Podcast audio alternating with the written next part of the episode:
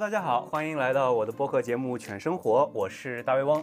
这一期是我新节目的第一期，虽然我这期节目这个名字啊，其实跟宠物播客没什么关系。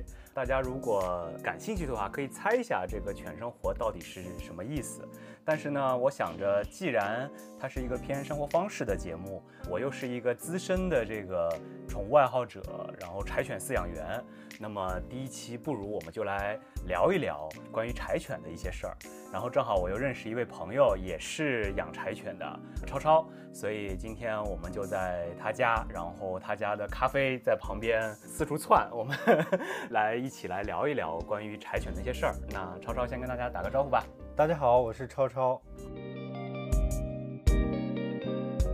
今天这期节目呢，可能算是一个漫谈吧，就是我们不会有特别明确的主题，然后就是围绕着柴犬的一些辛酸苦辣，然后呢，对于想养柴犬的朋友的一个劝退啊，不是那个 一些经验或者是一些建议吧，所以大概是这么一个内容。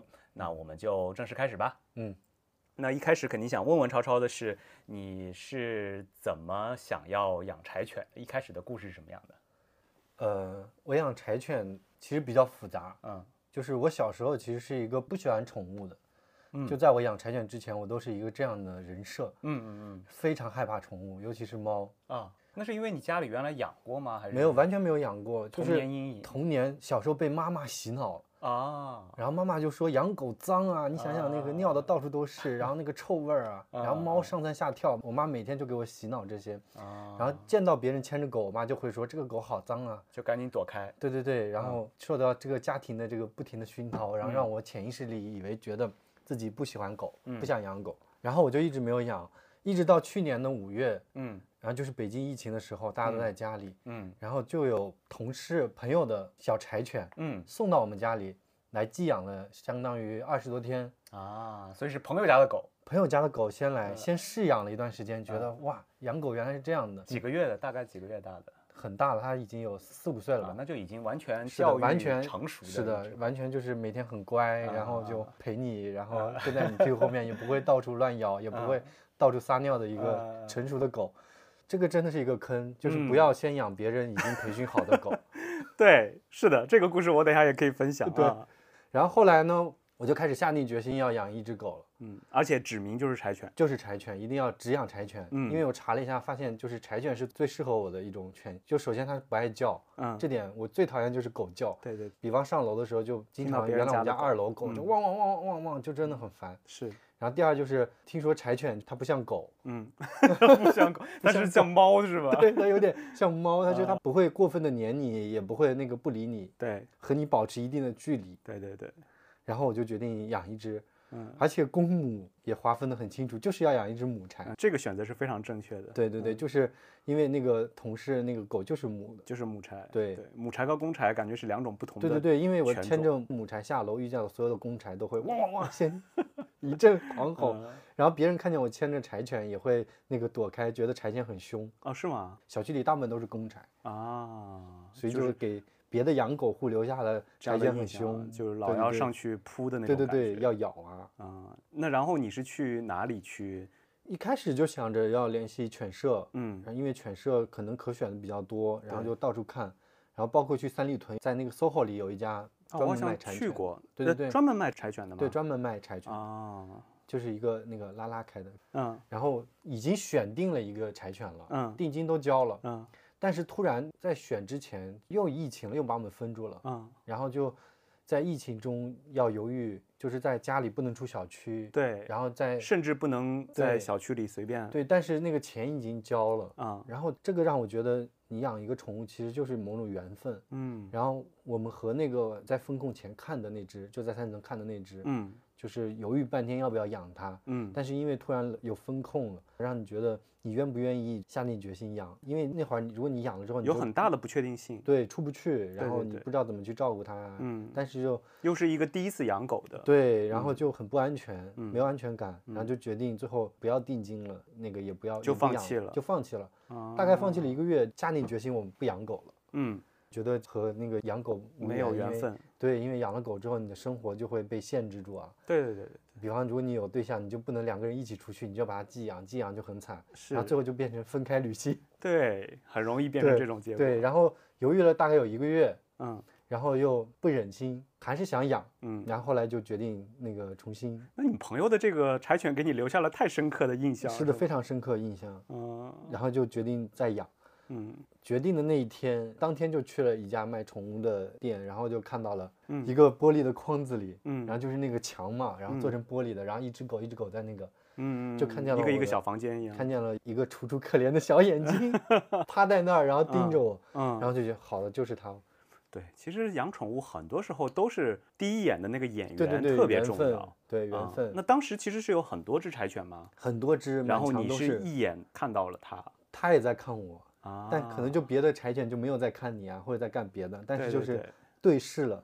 哇，好有电影感。对对对，就那一刻就觉得它虽然丑吧，但是也虽然怎么可能，两个月的小柴是很可爱的，好吧？没有没有，但是它确实是不是里面最好看的。啊，那个对，咖啡你不要听啊，不要听，你爸 没有你是很那么美丽。漂亮的，对。然后就决定就开始养了，然后当场就把它接回家了吗？当，场就接回家了。所以他是已经，比如说疫苗什么都已经打好了，呃，没有，已经在打，还有两针，然后那个是去年的几月份？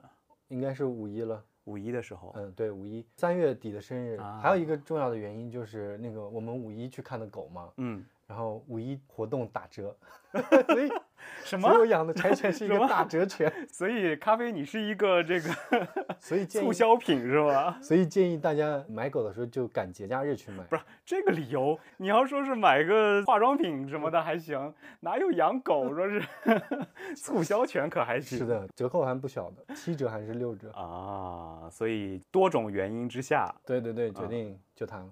那我也来分享一下我跟柴犬的这个初识啊。其实我是资深养柴人，我是二零一零年，当时是刚刚在上海安顿下来。我其实是从小就挺喜欢宠物的一个人，但是家里也是从来就没有养过，跟父母在一起的时候没有养过。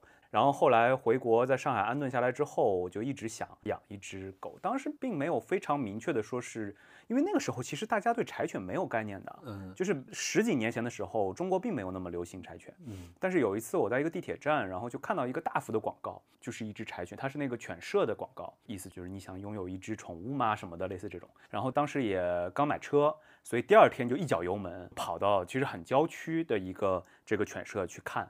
去了才发现，其实人家是一个专门饲养警犬的饲养基地，但是那个犬舍主人特别喜欢柴犬，所以就从日本引进了两对儿种公种母，然后自己就是其实并不是特意的去销售柴犬的这么一个犬舍，然后也是很有缘，就是正好有一窝新的这个小柴，然后就一眼看到了 Kiwi。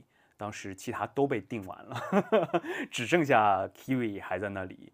那个时候应该是八月底，Kiwi 是五月份的生日，然后就是三个月的差。其实我觉得这里就可以给大家第一个 tips 了，就是超超，你把咖啡接回家是两个月，对吧？这其实是一个很好的时间。我后面养 Mango 也是两个月，两个月的小柴回来，其实是可以跟人之后变得非常的亲近的，就包括跟主人。但是 Kiwi 当时不太凑巧，就是八月份的时候，它其实已经三个月了。然后呢，后面我又正好又连续出差，就当时第一次看嘛，我也没想着立刻就把它接回家。当时犬舍也说，那个可能还有一针疫苗什么的，说你可以晚两周。结果后面就一出差，出差完了，等到真正把它接回家的时候，已经是十一之后了。然后其实已经五个月大了。嗯所以 我就一直把 Kiwi 跟我，包括跟人没有那么的亲近，归结于就是没有尽早的把它带回家。，对，相当于它到五个月的时候才正式跟我们生活在一起。嗯对，啊、但是怎么说呢，就还是一个很有缘分的事儿，特别逗。就是那两年真的，就是我刚刚说，中国人其实对柴犬没有概念。我记得当时每次带 Kiwi 出去，就老会被其他人，包括小孩儿会说：“妈妈，那个叔叔牵着一只狐狸。” 就是 Kiwi 就跟咖啡一样，它是那个狐狸型的柴犬嘛，呃弧形柴，弧形柴。然后呢，上海的阿姨就是，哎呦，长得好像，呃，对我学不出来那个上海话，反正就一直被人当狐狸。直到等我养第二只 Mango 的时候，那是一五年了，柴犬才真正在中国特别特别的流行。呃，到 Mango 的时候，其实已经是有专门饲养柴犬的犬舍。犬舍对，在北京找的专门饲养柴犬的犬舍去把 Mango 带回家。到 Mango 那个时候，我觉得就像刚才超超说的一样，特别特别眼缘，就是 Kiwi 因为太早了，我有点不记得跟他第一次对视的那个感觉了。嗯，就是后来就是工作调动啊什么的，然后换到北京，然后 Kiwi 我就。托付给了我一个关系很好的一个女同事，这个故事等一下可以再回来讲一讲。然后等到北京安顿的下来之后，就是心又不安分了，就 还是想养柴。这次就是去到那个犬舍，也是一窝柴犬，然后就有一只可怜巴巴的，呃，抬起头来，就一眼就跟它对上了。不管别的什么理由，我就是要把它带回家。对，就这种感觉。是的，是。所以养狗，我不知道。其他类型的犬，我觉得大概也是一样的，就是缘分其实非常是的非常重要。而且因为我其实看过很多的店，嗯，就是和很多的柴犬都对视过，都对视过。你是专门啊？不是说就是这是第一次对视，但是别的有些小狗对视就是没有那种感觉的，就是要把它接回家。对对对对，就那种感觉，所以这个缘分妙不可言，是的，是的，绝对绝对是这样的。但我觉得今天我们要先进行一番这个对柴犬的吐槽吧。我觉得其实养狗是一件非常非常责任重大。对。然后虽然超超你只养了一年多一点，但是我相信已经是一个足够长的时间，是的，让你对柴犬有很多。有没有后悔把它带回来的 那些瞬间？有有有太多了。来来来来来，讲一讲讲一讲。嗯，就是因为我一开始养狗养的都是别人已经养好的狗。对。但是我养咖啡的时候，嗯，就是是我自己一手培养大的。等等，我先打断一下，你在养它之前有看过什么书吗？没有，完全没有，就是一点儿经验都没有的。一点经验没有就把它集结回来了，好吧？那你继续。所有的那个学习的一些技巧都是现学的，嗯，就是我发现它有什么样的行为，然后上网去搜，然后去学，嗯。在养咖啡的时候，我觉得至少在它出门撒第一泡尿之前，我都是后悔的。给没有养过宠物、养过特别是狗的这个朋友们解释一下，就是小狗一开始它不是天生就会在对对对在外面撒尿，你知道吗？我养它之前不知道它出去撒尿这个习惯这么难养成，是，所以它进我们家第一次出笼子，第一泡尿就尿在了那个，呃，我就赶紧拿纸，你当时就想怎么会？我操，这么快啊？为啥？然后我在那擦着擦着，它就在前面拉了。就是紧接着就在前面拉，这么迅速，是是是，而且在他没有养成那个用狗厕所之前，嗯，他真的是逮着地方就尿，而且特别喜欢尿地垫、尿地毯，就是你最不想让它尿的地方，它就是喜欢尿啊，就包括现在我们做的这个地下地毯，都是都是有过它，这都是换过一批了已经啊，OK OK，就之前尿的就是完全就是没办法用了，对对对，就是。教育一个小犬学会，但其实首先等你带它出去的时候，某种程度上，在我的经验里边，你也不需要刻意的去教它，对，说你要在外面，它就会了。是的。但是因为小柴它是不能在那么小的时候就带出去的。嗯，我记得我的两只柴犬应该都是要一两个月后。才能带到室外去，因为你怕它有病菌嘛，然后各种的，要不等它疫苗打完，然后要适应了这里之后才能带出去，所以那段时间一定是非常痛苦的。那你就把它一直关在笼子里面吗？对，一直在笼子里围栏里，非常非常的痛苦。对对对，这个你说的这个先养别人家养熟的柴犬，在我这里也发生过，就是我把 Mango 送到一个朋友那里，然后那家自己有一个小朋友，小姑娘，大概那个时候应该五六岁吧。觉得 Mango 简直听话到一定程度了，什么都不咬，然后呢，在家里就陪着人，然后带它出去就很快就解决这个上厕所的问题，再带回来。然后等到我们把 Mango 接回来之后，他家姑娘就缠着他妈说：“要养，我一定要养，我一定要养一只小柴。”然后他妈也觉得，哎，这么乖，那就养吧。结果就去挑了一只小黑柴。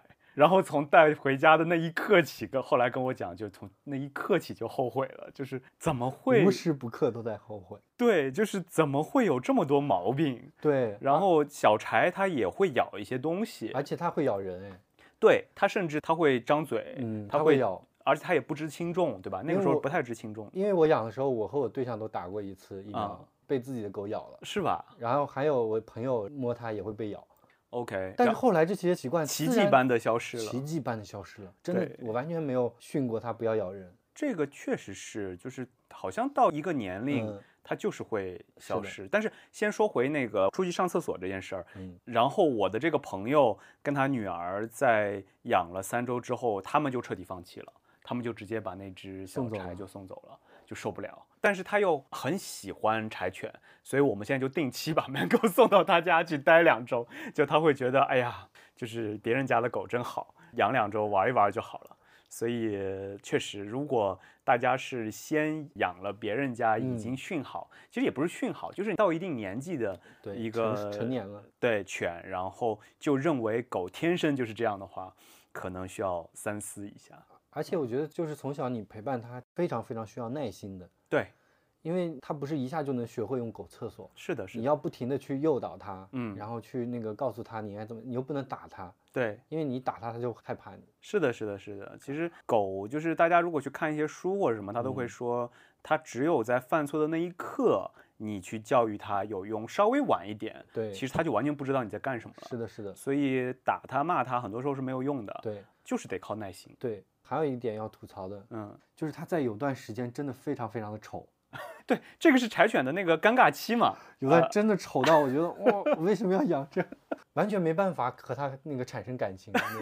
丑到这个地步吗？哦，天哪，太丑了，我都不想给它拍照了。对，会有那么三四个月，对，很长时间就会开始上网搜啊，我养的柴犬其实这么正。不会是那个，不会是犬舍拿别的狗这个串的，对对对对对，骗我的吧？不是串儿也就罢了，就怕是不知道什么种，然后怎么样弄一下，疯狂的搜，就会上闲鱼就会发现有人专门做柴犬鉴定，嗯，但是你又想，你已经养它好几个月了，对，做鉴定它不是，然后然后呢？然后我就算了，我不测了。但是你应该能搜到，就是这是个尴尬期嘛？呃，对，搜到是尴尬期，所以你看起来你真的是之前没有做任何功课，没有做功课，我就那个。不喜欢做功课，就喜欢这种惊险刺激。但是确实是有的柴犬是没有尴尬期的啊，真的吗？嗯，就是很可爱。我觉得大部分都有，大部分都有。反正丑到无法是直视。真的，真的，真的，就 Kiwi 跟 Mango 都有。当然，时间长短可能会有一些区别，但是确实都会有一段时间，就是你去网上搜关于柴犬尴尬期，就大家会晒出各种丑图。我觉得多拍几张也挺好，就是像猴子一样。对，真的就像猴子一样，就特别像孙悟空。对。丑的离谱，这个是你不说我都快忘了。呃，我对象就特别明显，他就小柴七八个月之前，感觉他对这个柴犬都没有感情，没有感情。就是我们家为什么养了一只猴子？但是就是很明显，就是从过年后啊。春节来了，回来之后他就完全变了个样子。那你对象也太 颜值控了吧？特别太外貌协会了。外貌协会加那个行为习惯控啊，就是因为他很乖了，现在长大了，然后会自己上厕所了，在家那个不乱咬了，然后可以不用笼养了啊。之后，然后他就就可以，然后开始一步一步的柴犬都能上床睡觉了，终于纳入为一个家族成员了。对。但还有一个，我觉得我不知道是不是所有柴犬都会有这个问题，因为 Mango 就还好，但是 Kiwi 很明显，包括很多我认识的柴犬会这样，就是出去上厕所特别困难，超级困难。今天早上遛了一个小时，它都没有拉，而且就是有时候就是它找到一个上厕所的地方啊，来来回徘徊，就是你特别认为，哎呀，终于找到了，结果它摆出姿势很久之后，然后定放弃，对。超级困难，那种时候超级绝望，超级困难上厕所。所以，所以咖啡就是这样的，咖啡是这样的，嗯，超级困难，就是一直。但是你这次，比如说你出去，他就不拉，会怎么样呢？爱拉不拉，我就把它带回来。所以现在的结论就是爱拉不拉，对啊，尿了就行，对对对，不拉，就是因为尿都很快，因为你知道柴犬它是不爱吃饭的。不爱吃狗粮，这又是另外一个值得吐槽的点。对，我们一个一个来，一个个来。所以我就天然的设定，啊，那因为他没吃啊，没吃当然不拉。然后，然后给自己这么一个心理暗示，就把它带回来了。对，其实是的，就是应该一天甚至两天拉一次，问题都不大。对，是的。但是你每次带它出去，你就设想它会解决它所有的问题嘛？但是它就是有排便困难。嗯，在小区里遛，发现别的狗啊，刚出楼梯就就拉完了，已经。就特别羡慕，对对，我懂我懂我呃，首先跟这个听这期播客的朋友们说声抱歉啊，就是如果你们在吃饭什么的，对不起，就是宠物播客一定会充斥着 屎尿屁。然后我是听说柴犬是非常非常难排便的，但是 Mango 就没有，当然，等到养 mango 的时候，我们也采取的一种方式，就是你爱拉不拉，对吧？就是你早上不拉没关系，晚上出来不拉也没关系，第二天你总归会解决掉的。但是当时养 kiwi 的时候，也是就是好绝望啊！就是明明看它已经摆出姿势了，然后嗅半天，然后放弃了，继续往前走。对，比如说 kiwi，它是一个喜欢出去遛的狗，它希望多在外面待一段时间，然后所以你不能在它拉完立刻就把它拉回来。就是我看过一些书，就是如果狗接收到这个信号的话，它会觉得那我就要憋着，因为我可以在外面多玩一会儿，所以那是它的假动作，有一点像假动作。所以就是书上给出的建议就是不要在一拉完就把它往回带，就让它多玩一会儿，这样它就不会有这个意识，慢慢的就会好。但是我觉得吧。反正在我养过两只柴犬之后，我觉得这都是性格使然，确实是性格使然啊。而且有时候我觉得它就是喜不喜欢在外面，好像跟季节有很大的关系，是吗？就我夏天的时候，就是它走到单元门口就要往回走，热，然后爪子在地上都会烫，是吧？但是秋天的时候它就不想回去，所以跟人一样，就是如果外面天气不适宜，对它就不想出去。那它会很快速的解决吗？会啊，就为了。对啊，能够快点回来。对对对，夏天就很好遛啊，很快就遛完了。这样子的，秋天就哇疯了一样。而且还有一点特别值得吐槽的，不知道你家狗是不是？嗯嗯。柴犬超级不爱戴项圈。对。只要每次给它戴项圈，就跟要它命一样。对，它是想出去，但是它你一拿起项圈，它就钻到那个床底，然后钻到那个桌子下面。会的，会的，不让你抓住它。一样的，一样的，一样的，就是就算 Mango 已经是非常非常乖的狗了，你每次给它戴项圈的时候，它都会呜呜的那个发出声音，就是不爽，我不想戴。但它明明知道，就是我只有戴了这个才能出去，才能出去，但它就是本能的抗拒那个东西。是的，确实也是这样的。好，我们聊完这个 拉屎问题，我觉得其他狗好像没有这个问题。对，所以我其实分析两点原因啊，不知道你家柴犬是不是？我的狗就是一是不爱吃饭，对，二是不爱喝水，造成它那个跟人一样啊，你人就是喝水少了你就那个，然后就感觉便秘。对，因为我发现它下水超级慢啊，哎，这个也跟性格有关。我们家 Mango 就挺爱喝水的。那我们就说吃饭这一趴，我觉得这个也是很值得吐槽的一点。是的，就是我就没有见过一个狗这么抗拒吃饭这件事情，能这么不爱吃饭。然后我就特别能理解，我小时候爸妈想让我，比如说挑食，对吧？他想让你都吃，然后你不肯吃，他们的那种痛苦的心情。对对对，就明明你爱吃不吃，对吧？不吃拉倒，但是你就是会觉得，他如果都吃掉，他吃的很香，就是会很开心。看那些视频里面那些，特别是大狗，什么金毛啊、哈士奇啊，就恨不得那个主人把那个狗粮都还没有倒出来，两秒就炫完了。对，就是扑在上面等，然后不管你喂多少，它都会吃完。我就没见过，我也没有见过。我们家狗是这种状态，就是它已经养了一年，大概换了五六种狗粮了。我一一开始一直以为是狗粮的问题，对，发现后来发现是狗的问题。就是我甚至买过那个自动喂食器，你知道吧？就是你可以选每顿按时出。嗯，然后那个 A P P 就一直不停提示，出两口堵塞，出两口堵塞，因为没有吃，然后还在出，出两口堵塞。对，就是我也不知道为什么他们那么挑，就是走到狗粮盆旁边，明明你在给它准备喂食的时候，它还是会比较激动兴奋的，对吧？它还是觉得啊，你要喂它东西吃了。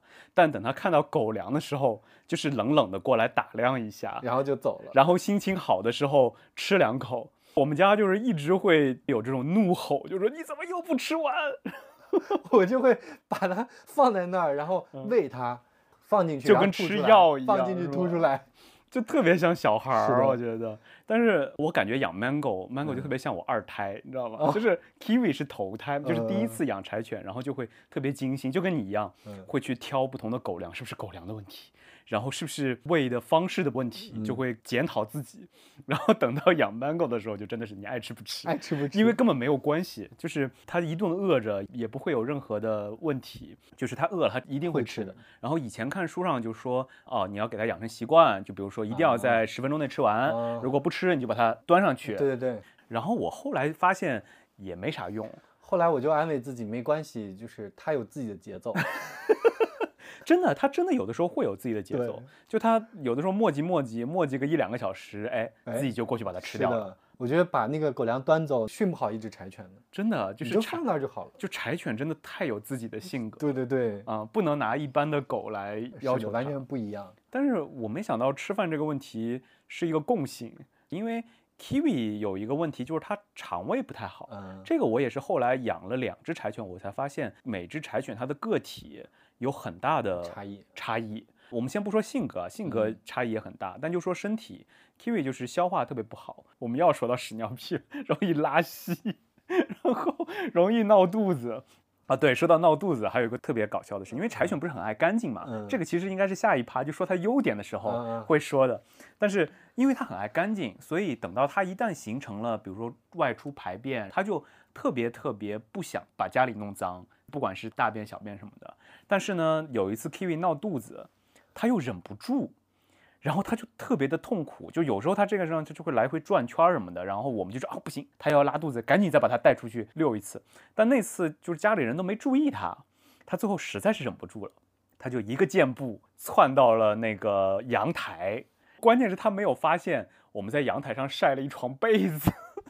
他只觉得那个阳台是他一般不去的地方，他就找了一个他从来不会去的地方，然后咵嚓就 在被子上了，然后就大喷射，然后我们出去说哇怎么回事？然后 但是你又不能训他，因为你知道是他肚子不好，对不对？他不是故意的，而他还真的就是没有在家里的任何角落，他找了一个他觉得他大概率认为那个地方可能就不是属于家里范围的，然后就在那里就解决掉了，救命！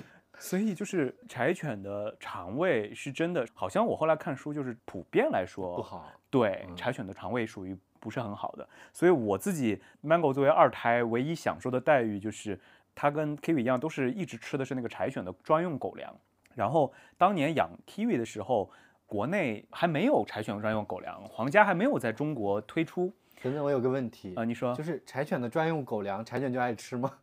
并没有，这个只是给主人一些安慰，就是反正人家广告上就写着专为柴犬设计，为它的皮毛，然后它的那个肠胃，然后你会认为可能啊，吃那个狗粮对它的肠胃会好一点。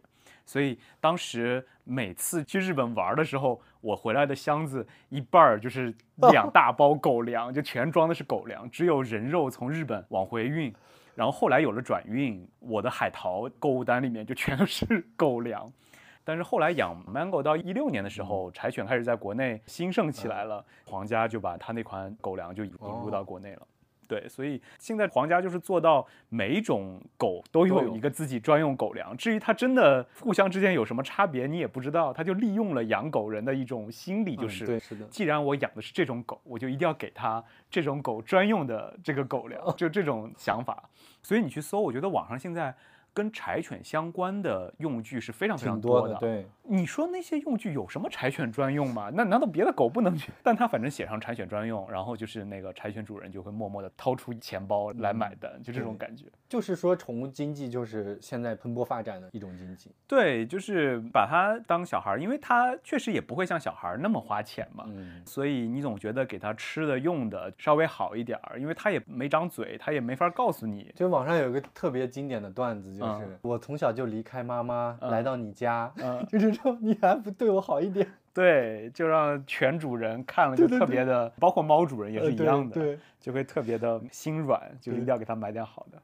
所以我们刚才讲了挺多柴犬值得 吐槽的点，我就听到这里，很多想养柴犬的人可能都会被劝退了，但我还得继续补充两个，我觉得超超肯定也有同感。嗯，第一个关于掉毛啊。你现在还好，我咖啡才一岁半，你刚刚经历了可能两次它的掉毛期，对不对？但因为你是允许它上床睡觉的，这个事情就会导致床上全都是狗毛，感受会更深刻一点。就是怎么讲，你睡习惯了吧？后来你就想想，柴犬挺干净的，它掉的毛也是干净的。本来你的被子就是羊毛做的，就这样想就好。现在增加了一些狗毛成分。那你知道它为什么会掉毛这么厉害吗？这个我不知道，是因为这样，就是柴犬它的毛是两层的，嗯，它是有一层背毛，然后背毛底下还有一层绒毛，这也是为什么就是柴犬摸上去特别舒服。当然，我相信也有一些别的犬种也是这种两层毛啊。所以柴犬应该不是掉毛最严重的那种狗，但它肯定是比较严重的。就是很多人会觉得柴犬看起来毛不长啊，明明就是一只短毛犬，对对，它怎么能掉出这么多毛来？对，就是你每天都能梳出来一大堆毛，就是那个毛的量让你觉得已经超出了它全身的量。每次给它梳毛就觉得会把它梳秃了，对对对，就这种感觉。但其实。后来我看书就写的，就是柴犬它因为它的背毛底下长了很厚的一层绒毛，它掉毛是两层都要换的。然后特别是冬天往春天开始往夏天走的时候，它会大脱毛的那一次，它是要把所有的毛全部换掉。所以为什么柴犬这么干净，也是这个原因哦，因为它在不停的换毛。对。它是用这种方式，新的毛，它是用这种方式在促进自己身体的洁净度，所以我们家是这样的，我们家都是把它带到外面去梳毛，因为这个毛实在是太多了，然后在外面梳完再把它拢到一起，然后直接丢到外面的垃圾箱，然后一到春秋天，大家就能看到，在我们家门外就是有一只不停挣扎的柴犬和一个 拼命给它梳毛的主人，就是这种样子。哦，我发现你把柴犬放在一个高的地方再梳，它就不会挣扎了，因为它怕高。对对对，这个我不确定是不是所有的狗都会怕高，但柴犬真的特别怕，就一点点高度它都。我觉得这有可能是它，因为发现柴犬不仅怕高，还怕水。对吧？对，就是很多狗，特别是一些调皮的狗，遇到水它会自己往里对，金毛超爱水的，对，然后往里钻什么的，然后反正 Mango 每次遇到水，它会小心翼翼的从旁边绕过去，绕过去就特别优雅。这一点我觉得就是柴犬挺好的一点，就是你不用担心它把自己弄脏，什么泥坑打滚啊，它不会的。对，真的不会，它就会非常主动的绕过去，绕过去这种感觉。是的。但是掉毛这个事儿，就是我现在每次要把它寄养给几个经常接纳 Mango 的家庭，他们都会问一句：“它在掉毛期吗？” 如果在掉毛期的话，就是要犹豫一下，然后呢，要准备好吸尘器什么的。非常。看你现在坐的地上的这个地毯上面全部都是毛。现在已经还好了，现在它还没到那个秋天往冬天的掉毛期。一般是几月？哎呀，我觉得现在因为大家夏天都开空调，嗯，然后冬天都有暖气，我觉得整个狗都是紊乱的，你知道吗？就原来在上海的时候，Kiwi 的掉毛期是非常明确的，就是三四月份冬毛换夏毛，嗯，然后到九十月份的时候夏毛换冬毛。但是到北京，因为有暖气。然后狗，我觉得它身体没有办法感知到底现在是什么季节，哦，所以我感觉它一年四季都在掉毛。比较密集的还是那个大概四月份，就是冬毛换夏毛的时候。对对对，就还是那个换季，然后它明显的感觉到外面开始热了，啊，然后因为暖气停了之后，有一段时间家里会比较冷嘛，然后在那段时间之后，它就会开始掉毛。所以狗其实是怕热不怕冷的。特别是柴犬，因为它原来的生活条件就是户外嘛，嗯，然后早先包括在日本啊这些地方，本身冷的时候是比热的时候多的，而且狗又没有汗腺，它没有办法排汗，所以它都是怕热的，但是不怕冷。我觉得我们这期基本上就全都是吐槽，对吗？录了四十分钟还在吐槽柴犬，但是还有一个，还有一个，就是我相信大家看那个很多关于柴犬的视频都会看到，就是柴犬就是被号称撒手没嘛，一个是撒手没，第二是特别固执，对对对，就是有大量那个在外面散步不肯回家，然后被主人拖成一个大饼脸还不肯走的。你在小红书上看那些走失的狗狗，嗯，找主人的全都是柴犬，是吗？很少有别的犬种 走失。我觉得咖啡还好一点，就是我觉得它有一点点分离的那种焦虑。我一旦消失它的视野，它就会回来啊，然后会好一点。放出去的时候，它不会完全走丢。对，这一点是好的。嗯，但是但是，如果你要去伸手抓它，它立马就四蹄后撤。对对对对，然后一个后撤步，然后就呲溜就没了。它也不会没了。对对，它会站在一个稍远的地方再看着你。对，然后等你过来，然后你又抓它，它又又跑了。然后你不抓它了，它就过来挑逗你。但是你就是抓不到它，就是抓不到它，就是像那个毛上抹了油一样。嗯，我相信大家都看过那个表情包，就是柴犬像兔子一样，然后飞奔起来，然后两条腿交叉的那个。对对对对对对对。你抓它的时候，它来回乱窜，就是那样。我觉得这个也是跟性格有关。对对对，就是 Kiwi 跟咖啡一模一样，它会跑两步，然后站在旁边看着你，你过去，它又往前走两步。我觉得印象中。我唯一参加过的一次柴犬聚会，就是在上海养 Kiwi 的时候，然后就是一群的柴犬主人。开始时候大家都很开心，对吧？因为找了一片那个，当时是回到那个犬舍，都有栏杆嘛，草坪，对，草坪，然后就把柴犬都放开，然后让他们玩儿，玩了段时间，就想着要把他们叫回来了嘛，就有一个主人开始叫，然后就所有的主人都试图把柴犬叫回来，他们居然想要叫名字把柴犬叫回来。对，大家好像有一种暗暗的比拼，就是好像如果谁能把它叫回来，这就是一个非常了不起的事情。就是万一呢？但是就发现那些柴犬根本就不理，完全不理主人，就是装作听不见。咖啡已经一岁半了，然后我经常跟我的朋友说，我觉得他不知道自己叫咖啡，因为你根本就叫不过来。不不，他知道的啊，他只是选择性的忽视在外面。比如说要给他吃饭或者什么时候，他完全听得懂自己叫什么，但是在外面就当时的那个场景都特别的搞笑，就是所有人站在那个草坪的一边开始叫自己狗的名字，然后那些狗在外面乱跑，就是不往主人这边来。然后如果是碰到，比如说你要是跟其他狗在一起的时候，柴犬主人会有一些尴尬，超级尴尬，因为你包括边牧啊或者金毛什么的，泰迪就更不用说了，就是你叫两声肯定回来了。对，然后那个。柴犬是叫不回来的，但是因为大家都是柴犬，所以谁也不用比谁更好，大家就后来变成满场抓柴。对，然后就是满场抓柴，然后就是有一个抓住了，然后再帮另外一个抓，就这种感觉。但是，但是等我养 Mango 的时候，就是 Mango 就很好，就是它也会四处乱溜。但是等到你要去抓它，它至少让你碰它，这样的话你就很容易把项圈就是套上去。所以我觉得这个还是跟咖啡你怎么过来了。大家不知道能不能听到这个咖啡喘气，然后柴犬还有一个标志性的动作就是浑身抖，就是可能大家都会看过那个表情包，就是转成一个鸡毛掸子一样的状态，转的时候就开始掉毛。啊，对对对，就是在它掉毛期那个转就会导致那个毛就纷飞，对，然后撒手没这个事儿呢，确实是客观存在的，而且我不觉得能够通过训练，你就是得接受柴犬的这种性格，是的。然后呢，如果你有幸养到像 Mango 这样的，你就偷着乐；如果像 Kiwi 跟咖啡这种呢，就是大概率你就尽量不要把项圈拿掉，就除非你有非常明确的把握。对的，就那块地方没有人，或者是它可以尽情的撒欢，直到玩厌了为止。就大家知道为什么我现在声音有点？咖啡正在用屁股攻击，因为咖啡不知道为什么听到了什么，它就是在不停的在攻击我，然后现在就开始舔我。那我们这个吐槽柴犬吐槽的差不多了。如果大家听到现在还没有被我们说的这些劝退的话，那下面我们可以来聊一聊柴犬的好事儿了。超超觉得柴犬最大的优点是什么？最大的优点就是 要考虑这么久吗？哦，对于我来说，它最大的优点就是不爱叫。啊，嗯，这个是我选择柴犬的，不爱叫到什么程度，就是门口有人放快递它都不叫，就是完全不理。对对对对对，因为它不是一个看门狗，就它可能如果有人真的进来，它会跟它，对，它会跟它玩一会儿，然后就是一边沉默着一边往人身上扑，对对，然后你来跟我玩吧，跟我玩吧，对对对。但其实这个是可以把柴犬训练成一个看门的，我是也看过一些文章，就是。如果你用心训，而且公柴其实是会有领地意识，会更加明显的。是的，就是所以刚才超超说的这一点，我觉得也也可以形成给大家的一个 tips，就是如果你想养的不是一只有功能的狗，不想让它看门或者什么的，你尽量去养一只母柴，它会明显的温顺很多。对对对，然后好养很多。是的，包括侵略性啊、咬东西啊都会好很多。但是如果你真的想让它看门，你不如考虑一下养一只公柴。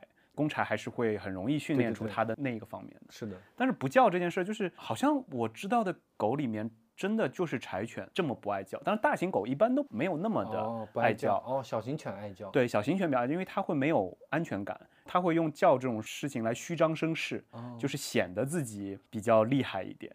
然后大型犬一般都比较安静，但是呢，柴犬真的是在所有中大型犬里面最安静的一种狗。对。所以这一点也是很多人喜欢柴犬的一个原因。然后我其实还有一个比较奇怪的喜欢的点，嗯，就我特别喜欢柴犬的神经质。柴犬特别的神经，就是总是给你意外的惊喜。比如说，比如说就是晚上我在那儿工作，它突然对着一个地方开始狂叫啊，那所以它也会叫。不是，你想想啊，比方你在书房工作，然后它在门口趴着，突然间它朝着上面，哇哇一直不停的叫，嗯，然后就感觉上面有小人，你知道吗？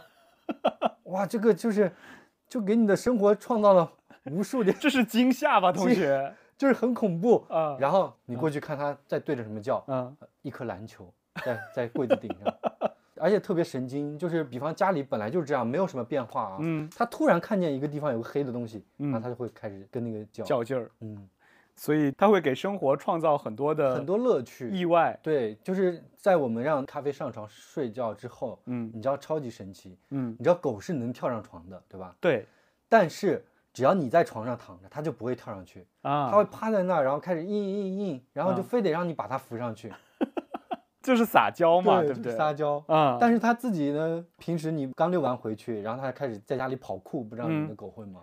哦，会。特别是小狗的时候，嗯就是在它年轻的时候，柴犬是特别喜欢跑酷的，而且是莫名其妙的，突然就开始了，对，突然就开始了，就是绕着家里转。对狂奔，然后上蹿下跳，我就经常会说，你不头晕吗？对，你就是不累吗？而且就是它特别喜欢绕着你，绕着转，在外面也会，嗯，然后经常把你就是绕那个绕在里面，整个狗绳儿都绕在里面。特别的神经。但这种情况你要珍惜，因为等到它到了一定年龄之后，它就不会了。哦，它就累了。就是跑酷这件事情只出现在年轻的时候，可能四五岁之前会有，啊、到后面就越来越少，甚至彻底就没有啊、等到你像 Kiwi 现在已经十三岁了，他一天可能大部分的时间都在睡觉。其实因为 Kiwi 跟 Mango 是两只性格非常不同的狗，Kiwi 还是非常喜欢出去玩的，就是它在外面就属于那种不愿意回家的那种狗。嗯，但就算这样，因为它已经这么大年纪之后呢，也没有那么热情的想出去了。然后，所以我就非常担心 Mango，因为 Mango 它是一个宅女，就是一个完全的宅女，就是我没有见过这样的狗。它到什么地步呢？就是你带它出去，早晚带它出去遛的时候，遛个五分钟到十分钟，它会自己开始往家走。想回家。对，就是想回家，就是我已经够了，我就是想回家待着。然后呢，我因为有时候出去一边遛它，一边给家里人打电话什么的，比如说二三十分钟的时候，哇，就到后期就是它整个人就是定在那个家门口就是不肯动，就是我要回家，你不要再你不要再让我走了。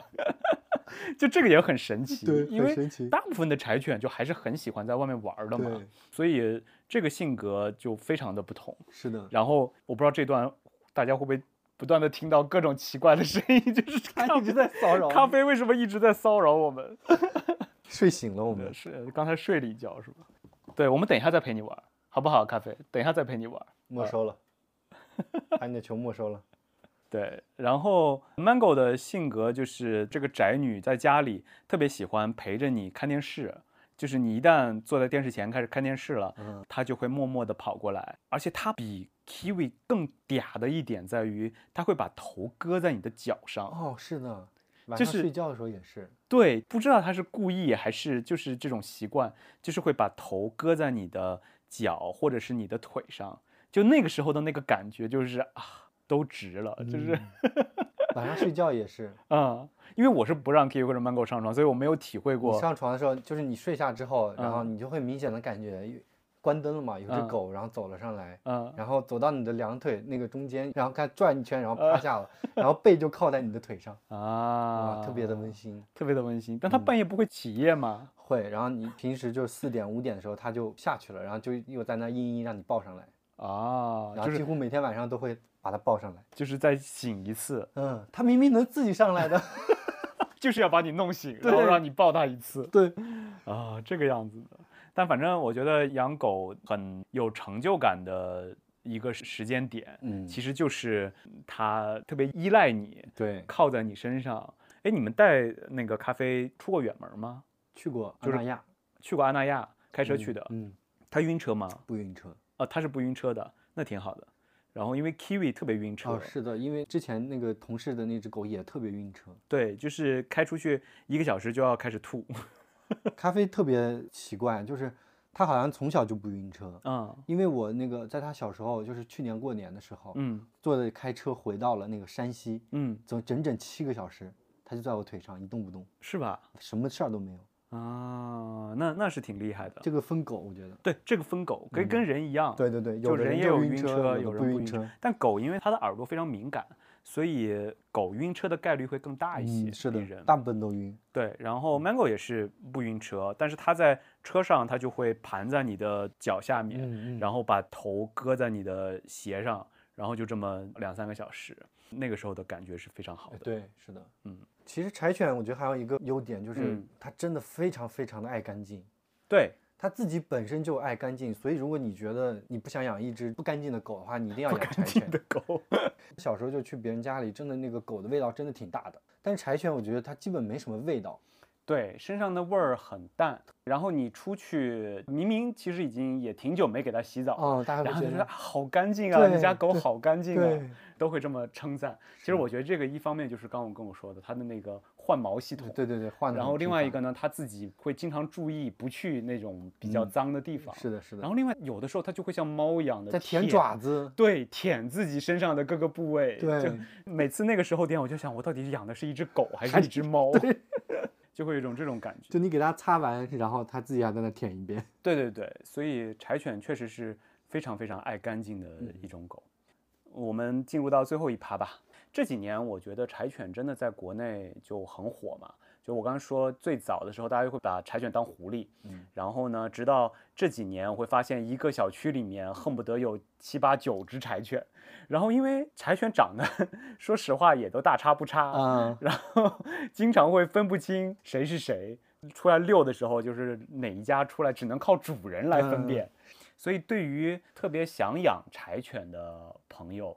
超超，你还有什么建议或者是这个劝告吗？我有一个特别强烈的感受啊，嗯，就大家喜欢柴犬，很多人都是因为就是看到那种发腮了呀、胖胖的那种柴犬吃东西啊，对，就觉得非常可爱。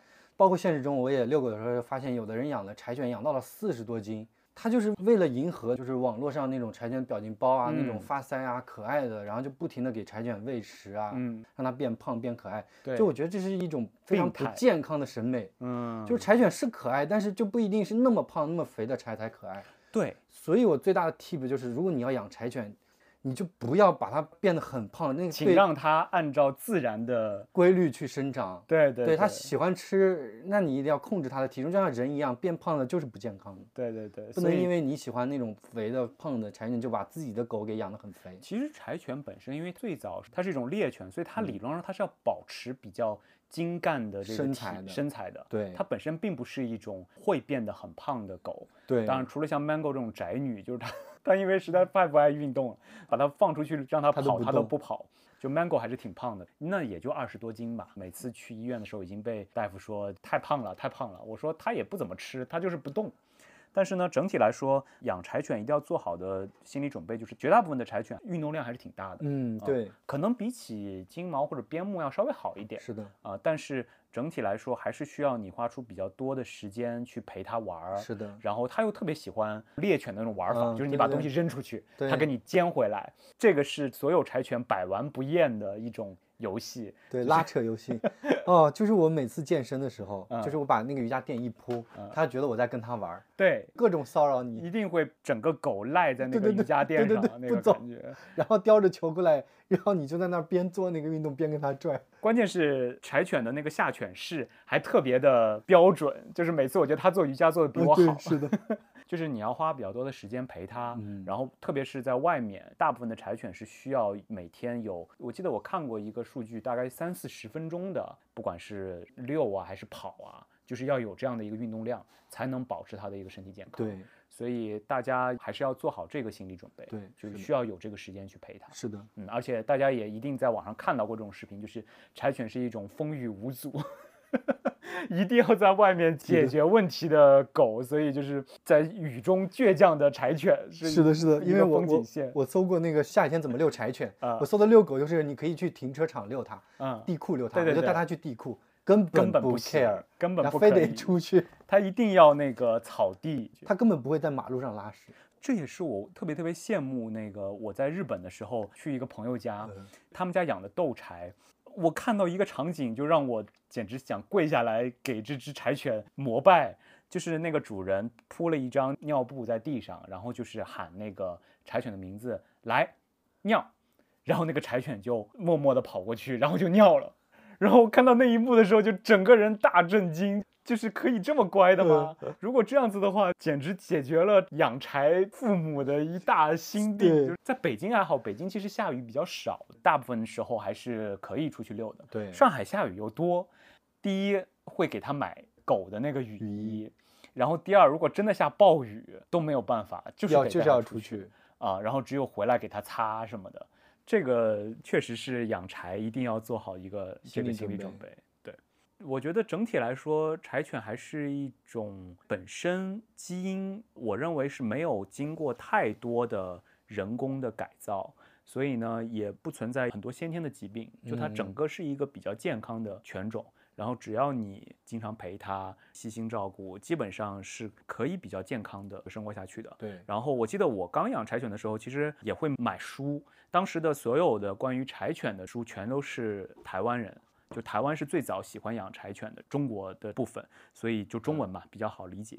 就上面还是会给很多实用的一些建议，建议，包括我们刚才最早吐槽的，它吃东西比较困难，包括它掉毛期该怎么护理。就大家如果真的想养柴犬的话，我建议 还是要做一些功课。就是超超并不是一个很好的范例，就是完全自然，就甚至来超超家发现都没有教咖啡坐下，类似这样的一些动作，就是完全是自然养法。对，自然养法，呃，也挺好，也挺好，也是一种养宠物的方式。是的，对。说到我们这期的标题，就是我们为什么热爱柴犬。我觉得除了我们刚才讲过的，就是养柴犬有很多瞬间会让你觉得很温暖，然后有陪伴。这个我相信，就是不管是养猫还是养狗，都是有这么一些瞬间会让你觉得有一个生命在陪着你。那柴犬因为是一种很像猫的狗，所以它 有的时候兼具了两者的。好处，但有时候也兼具了两者的 缺点。缺点，所以它确实是一种非常有趣的生命。除了这个之外，我个人认为养柴犬还有一个，就是我为什么这么喜欢柴犬，就是它像猫的那一面，就是它是一个很独立的个体。嗯嗯啊。当然，你不会认为你如果真的彻底不在了，它还能很好的活下去。但是它并没有那么依赖于一个主人的这个存在。对对对，你说这一点，其实我有非常强烈的一种感触。嗯，就是因为它有自己的独立的性格。对，就是它是它，所以。我在小时候才不会去教它，你要握手啊，你要那样子，就那样让我感觉就是一种人类对宠物的这种规训。对，尤其是当就是我有的朋友就特别喜欢命令狗的 那种，我就特别受不了。就是而且教它很多的指令，对，很多的指令。我觉得狗为什么要学这些指令？对你只需要学习那些避免它得病啊、死亡啊那种事情就行了。对对，就是不乱吃啊那些。为什么要陪你娱乐呢？对，要把它作为一个独立的个体去尊重它。对这一点，就是养这个柴犬，就让我就是说深一点啊。嗯，我觉得人和宠物的一种关系，也是一种亲密关系。对，就是你其实可以在一个它不会明确的表达它情感的一个生物上，其实能看见自己在亲密关系中是什么样子的。是的，是的，是的，这个其实很清晰。我怎么对待狗的，和我我对象怎么对待狗的，就能看出来他怎么对待我的，和我怎么对待他的。哎。所以这又给养狗一个理由，就是宠物在你家庭里所扮演的角色，包括每个人是怎么对待。对，因为柴犬是一种很像猫的狗，所以它不是无条件的去对对对服从你，去服从你，然后去黏着你的这一种犬类。所以确实从它身上某种程度上能够映射出一个人在亲密关系中。扮演的角色，对，对，这是一个，而且真的非常的清晰，因为我把咖啡寄养给过一对情侣，嗯嗯，然后就能明显的感觉到，他们俩真的就是以自己的性格在和他相处，是吧？而且就是完全不一样的，而且就是他们俩之间的相处方式。那怎么说？就是女生特别喜欢柴犬，觉得自己特别喜欢咖啡，就觉得自己根本离不开咖啡啊。嗯，但是所有的出门遛狗都是男生在做。就是刚才说柴犬其实没那么聪明，就是一般传统意义上说最聪明的狗是边牧嘛，嗯，就边牧就根本就不是一只狗，对吧？经常大家要让它去上大学的那种。然后最傻的肯定是三傻嘛，哈士奇那些。但是哈士奇的排名比柴犬靠前，好像啊，真的吗？就反正柴犬也是往那边靠的，一般都比较傻。但是柴犬真正聪明起来，其实挺聪明的。一个我们都感受过的，就是一旦他玩的很开心的时候，你叫他，他根本就装作听不见。嗯，其实他也根本就不是听不见，他明明知道你是在叫他，但是因为他不想你叫他，所以他就装作听不见。然后如果你手上拿个吃的，或者是你叫他来吃饭了，他立刻就回来了。那还有一个事情就特别搞笑，就是在 Kiwi 身上发生过的，证明了狗有多精明。就当时他在两三岁的时候，有一次因为出去玩儿，然后一只腿摔伤了。然后摔伤那段时间，我们对他就特别特别的无微不至的照顾。他喜欢吃什么就给他买什么，他特别喜欢吃酸奶、冰淇淋，就每天都供着，然后他就很开心。结果等养好之后，我们就发现，一旦他做了什么坏事儿，然后我们要骂他的时候，他的一条腿就立刻就瘸了。一开始时候，我们还真以为他没有养好。后来发现根本不是，就是他意识到他腿瘸的时候，我们对他特别好，所以呢，用这种来表现他的楚楚可怜。所以就是说，好长一段时间，我们一骂他，他腿就瘸；然后一旦把他放出去玩的时候，他腿又恢复了，足以见得这个柴犬根本不是一种傻狗，就是它该聪明的时候，它还挺聪明。对，哎呀，好。今天感谢超超，呃，我们聊了很多关于柴犬的这个话题，不知道到底算是一个劝退还是一个鼓励啊？但是我是认为养宠物最重要的是一份责任，对，然后这份责任是非常非常重大的，是的，是的。所以如果没有做好万全的心理准备的话，别人家的狗是一个挺好的玩物，没有没有没有，也不光是考验，就是你去把别人家的狗接回家里来玩几天就好了，是的，是。而且就像我们最初说的，也不要把。别人家的狗已经形成的很多的优良的这种习惯，当做是一只狗天生就该拥有的东西。但如果你真的做好了心理准备，确实也希望迎接一个生命进入到你的生活中，那柴犬真的是一种非常值得 推荐的宠物。然后它会给你的生命带来很多意想不到的麻烦和精彩。好，那感谢大家收听这一期的节目。如果对柴犬有任何的想聊的，然后跟我们分享的，也欢迎在这个小宇宙 APP、包括 Spotify、苹果 Podcast、喜马拉雅和我们互动。我们下期再见。